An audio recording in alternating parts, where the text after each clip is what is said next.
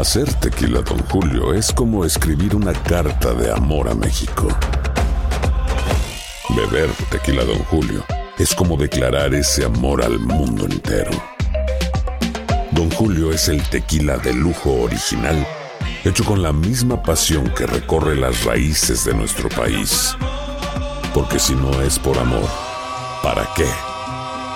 Consume responsablemente. Don Julio Tequila, 40% alcohol por volumen, 2020. Importado por Diageo Americas, New York, New York. Boost Mobile tiene una gran oferta para que aproveches tu reembolso de impuestos al máximo y te mantengas conectado. Al cambiarte a Boost, recibe un 50% de descuento en tu primer mes de datos ilimitados. O, con un plan ilimitado de 40 dólares, llévate un Samsung Galaxy A15 5G por 39.99. Obtén los mejores teléfonos en las redes 5G más grandes del país. Con Boost Mobile, cambiarse es fácil. Solo visita boostmobile.com. Boost Mobile, sin miedo al éxito. Para clientes nuevos y solamente en línea, requiere AroPay. 50% de descuento en el primer mes requiere un plan de 25 dólares al mes. Aplican otras restricciones. Visita boostmobile.com para detalles.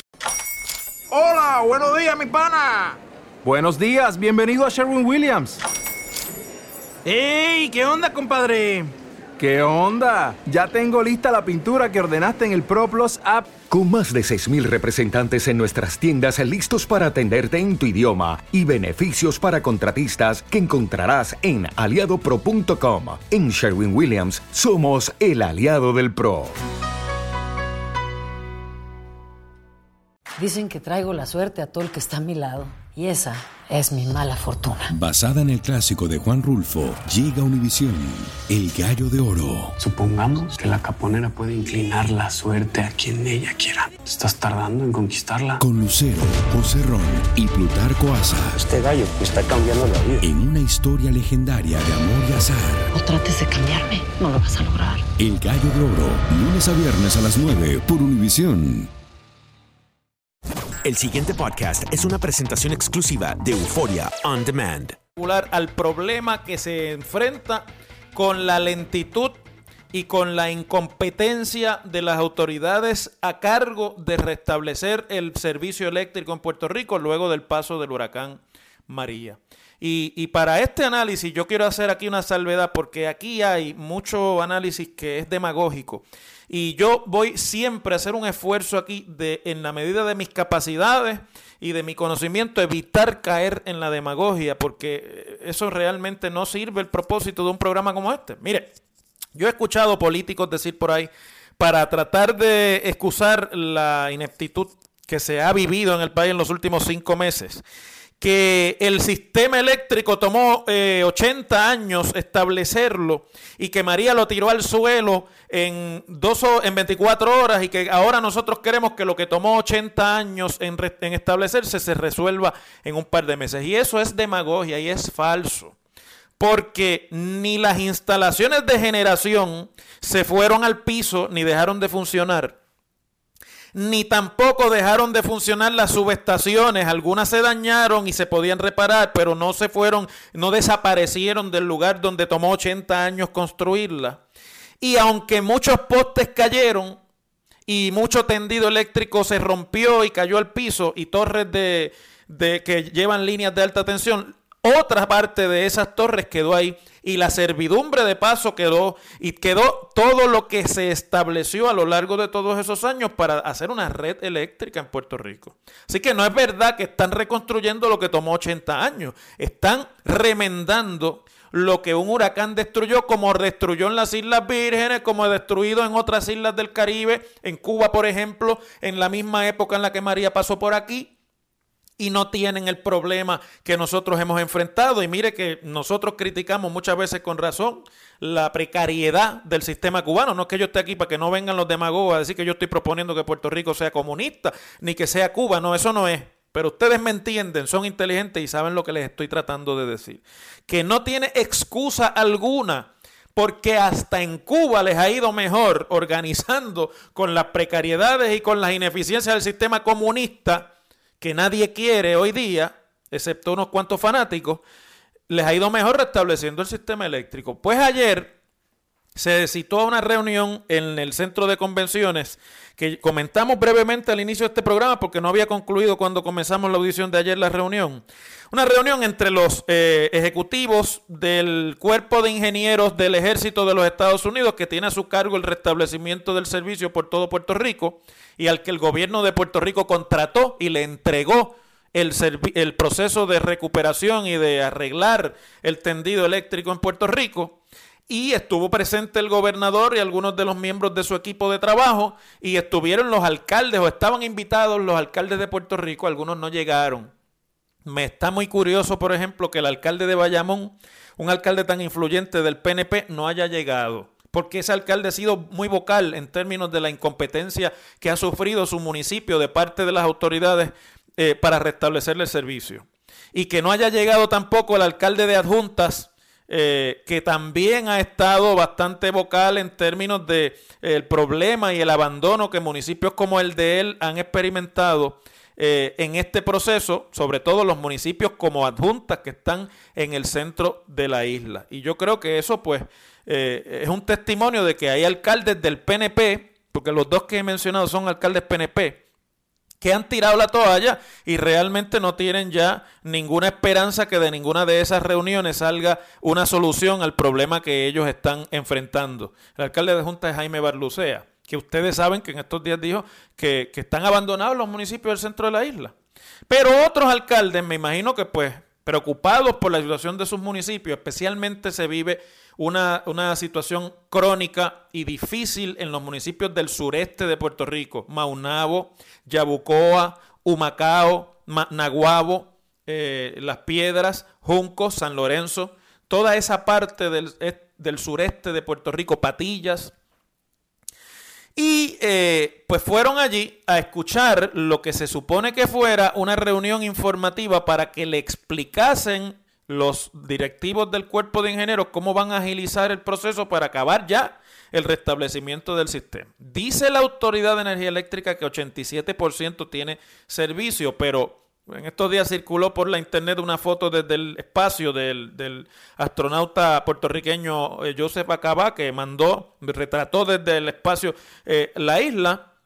Y cuando usted ve ese retrato sabe que si el 87% está energizado, pues quiere decir que el 87% vive en una parte reducida del territorio de Puerto Rico, porque la, oscuridad de ese mapa, que era tan distinto en agosto del año pasado, es, eh, habla por sí sola.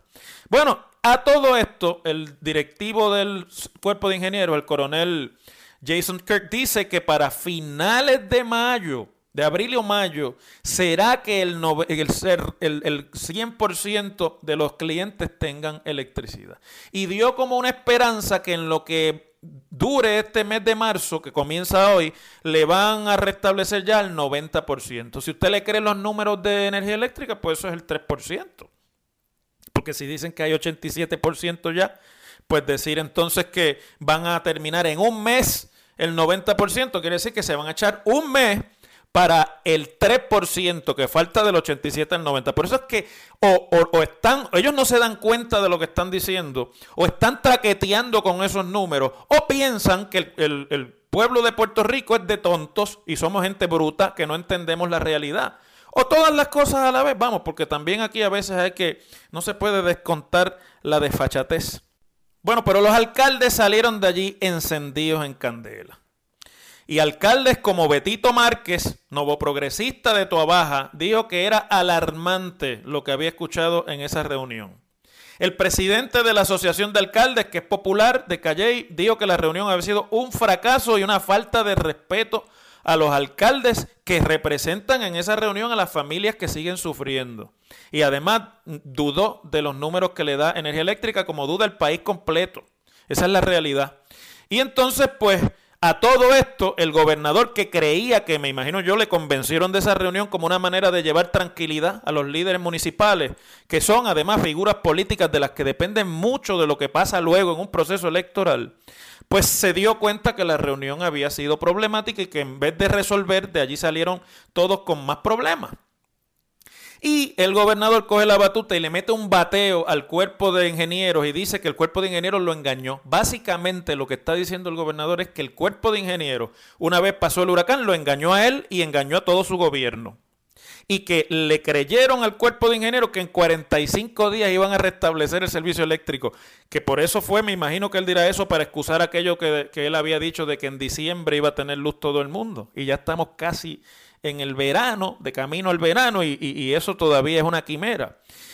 Mire, yo a veces pienso que este tipo de ejercicio de excusa es peor que si no se dijera nada. Porque si el gobernador de verdad le creyó al cuerpo de ingenieros que en 45 días le iban a restablecer el servicio eléctrico a Puerto Rico, pues entonces el problema que tenemos es del gobernador, que es un incauto.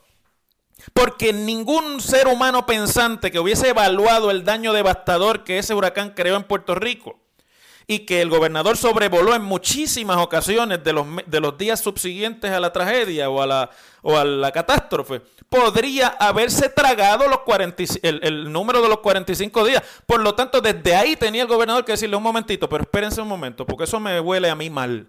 Explíquenme bien qué es lo que ustedes van a hacer para en esos 45 días, porque yo acabo de ver cómo está esto y, eso no me suena razonable. Cualquier mente experimentada en asuntos de gobierno hubiese podido concluir que eso era, si es verdad que le dijeron eso, eso era un, un bluff, como decimos aquí, un embuste.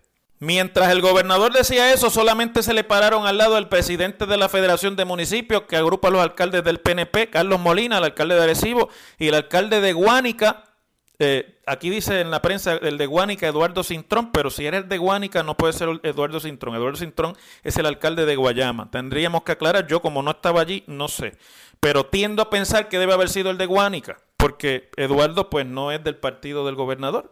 Pero uno nunca sabe. De todas formas, Ahora ya estamos presa de la incompetencia del cuerpo de ingenieros del ejército de los Estados Unidos. Y ahora somos presa también del hecho de que se, se agotó el tiempo para el pareo del 100% federal a los trabajos de recuperación. Y ahora el gobierno de Puerto Rico, si no se logra una gestión en Washington eficaz, como no se ha logrado, porque ni siquiera el préstamo de liquidez nos dieron completo, va a tener que poner dinero una tercera parte del dinero que cueste ese supuesto 13% que queda.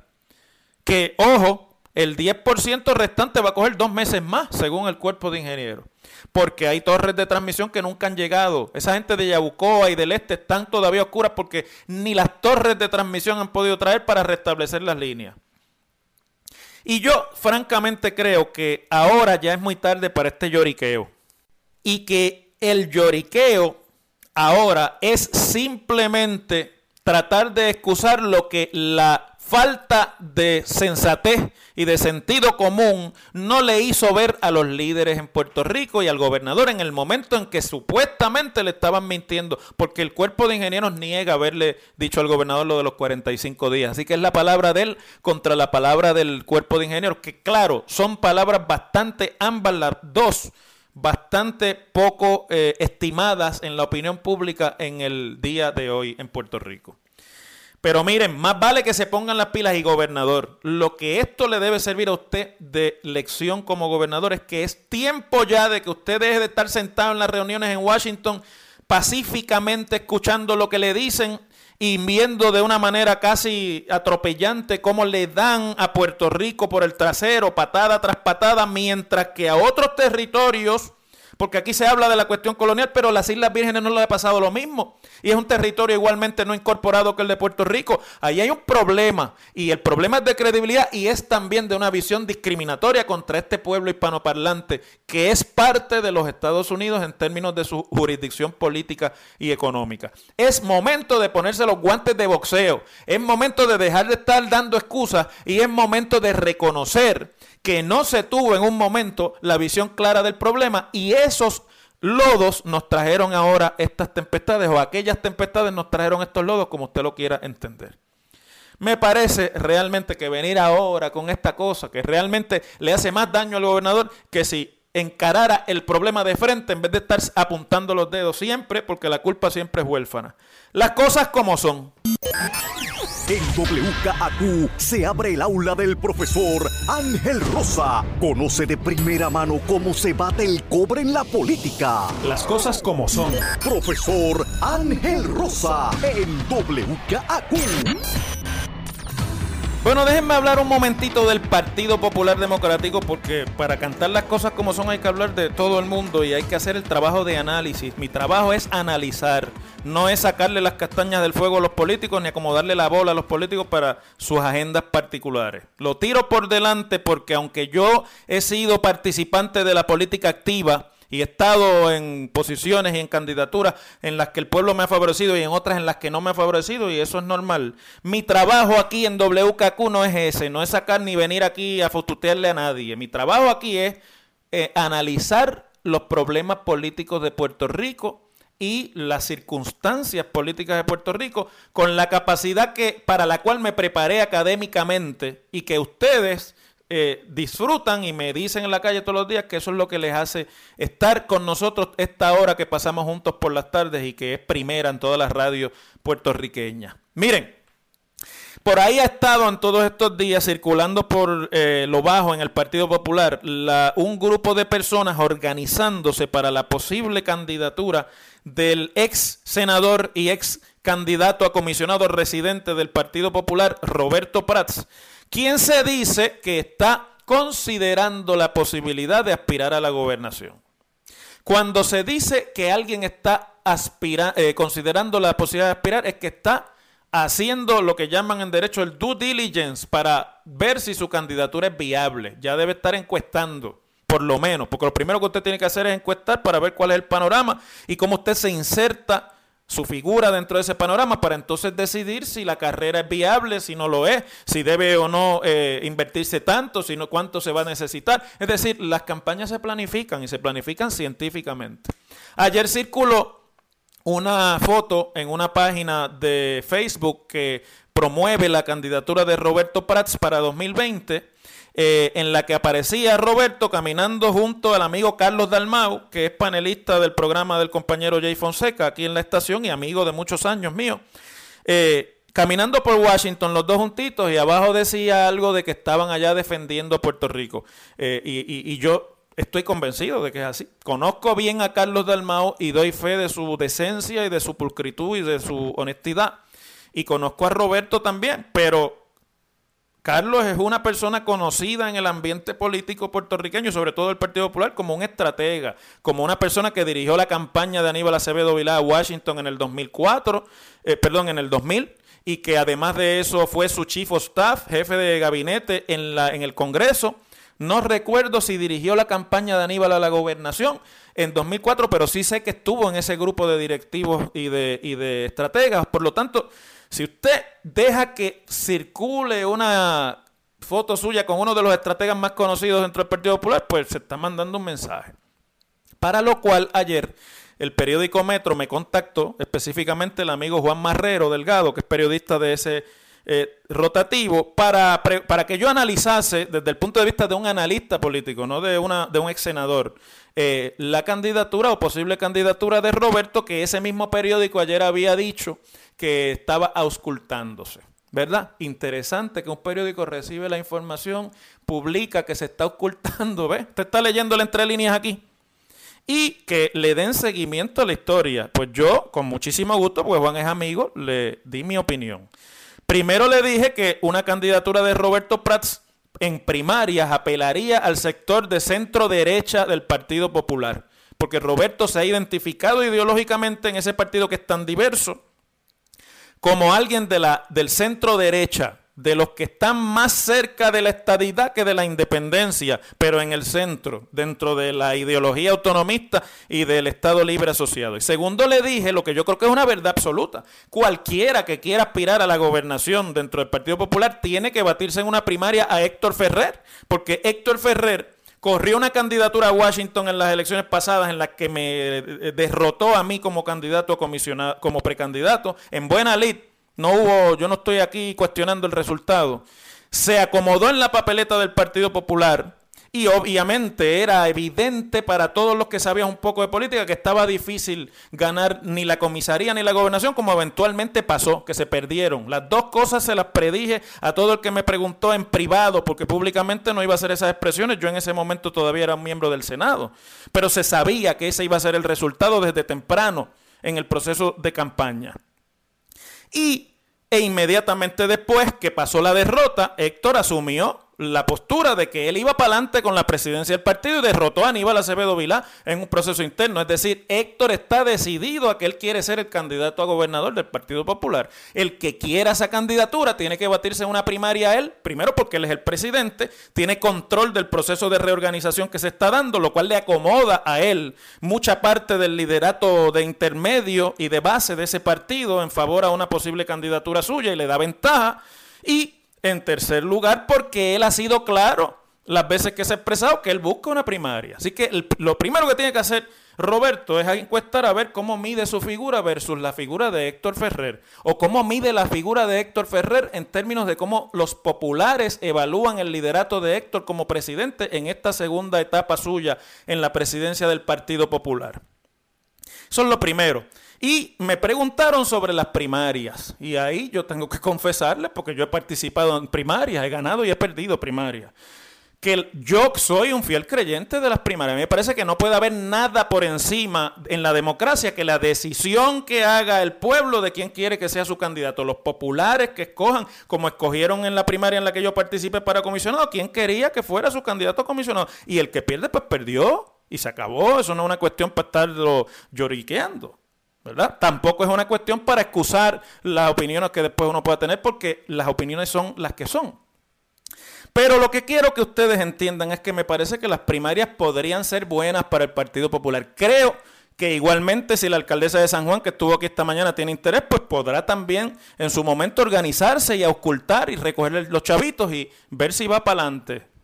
Y que le dicen sus encuestas también, ¿verdad? Porque hay que saber, hay que poner el oído en tierra. Ahora, el Partido Popular está en, una situación de franca desorganización. Ha quedado muy maltrecho después del pasado proceso electoral y después también de María y de la pobre fiscalización que los populares mismos señalan se está haciendo desde el liderato del Partido Popular, tanto en la legislatura como en, en el nivel central.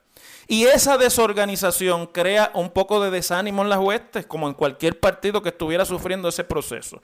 Por lo tanto, un proceso primarista tiene que darse una vez se haya superado de una manera eh, profunda y democrática ese proceso de reorganización, porque de lo contrario, una división primarista en medio de un desarraigo del liderazgo por todo Puerto Rico, lo que crearía sería un problema mayor e institucional para ese partido y entonces la primaria no le serviría de nada, sería más divisiva todavía.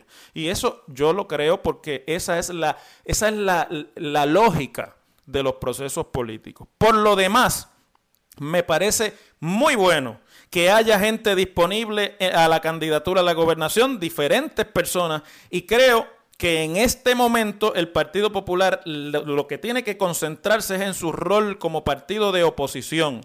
Y los candidatos que puedan tener interés, que trabajen sus candidaturas. Eso es una cuestión abierta. En la democracia nadie puede evitarlo. Además, yo que llevo un poquito de tiempo adentro y afuera y desde la parte del, como estudioso de la política y después desde la parte práctica también, le digo al que me quiere escuchar que no existe tal cosa como que el pueblo lo reclame a usted para nada. En la política usted tiene ambiciones, usted organiza su trabajo, usted prepara su camino y usted lanza su candidatura y gana o pierde. Pero ese cuento de que el pueblo me lo reclama y yo estoy recibiendo eh, la presión del pueblo y estoy respondiendo a eso, eso es una... Eh, eso no es verdad. No, puedo decir la palabra que me vino a, a, la mente, pero ustedes saben que eso no existe en política. El que quiere se prepara, se organiza, se tira y se acabó. Las cosas como son. El pasado podcast fue una presentación exclusiva de Euphoria On Demand. Para escuchar otros episodios de este y otros podcasts, visítanos en euphoriaondemand.com. Boost Mobile tiene una gran oferta para que aproveches tu reembolso de impuestos al máximo y te mantengas conectado. Al cambiarte a Boost, recibe un 50% de descuento en tu primer mes de datos ilimitados. O, con un plan ilimitado de 40 dólares, llévate un Samsung Galaxy A15 5G por $39.99. Obtén los mejores teléfonos en las redes 5G más grandes del país. Con Boost Mobile, cambiarse es fácil. Solo visita boostmobile.com. Boost Mobile, sin miedo al éxito. Para clientes nuevos y solamente en línea, requiere AroPay. 50% de descuento en el primer mes requiere un plan de 25 dólares al mes. Aplican otras restricciones. Visita para detalles. This is the story of the one. As head of maintenance at a concert hall, he knows the show must always go on. That's why he works behind the scenes, ensuring every light is working, the HVAC is humming, and his facility shines. With Granger's supplies and solutions for every challenge he faces, plus 24 7 customer support, his venue never misses a beat. Call quickgranger.com or just stop by. Granger, for the ones who get it done. Dicen que traigo la suerte a todo el que está a mi lado. Y esa es mi mala fortuna. Basada en el clásico de Juan Rulfo, llega Univisión, El Gallo de Oro. Supongamos que la caponera puede inclinar la suerte a quien ella quiera. ¿Estás tardando en conquistarla? Con Lucero, José Ron y Plutarco Asa. Este gallo está cambiando la vida. En una historia legendaria de amor y azar. No trates de cambiarme, no lo vas a lograr. El Gallo de Oro, lunes a viernes a las 9 por Univisión.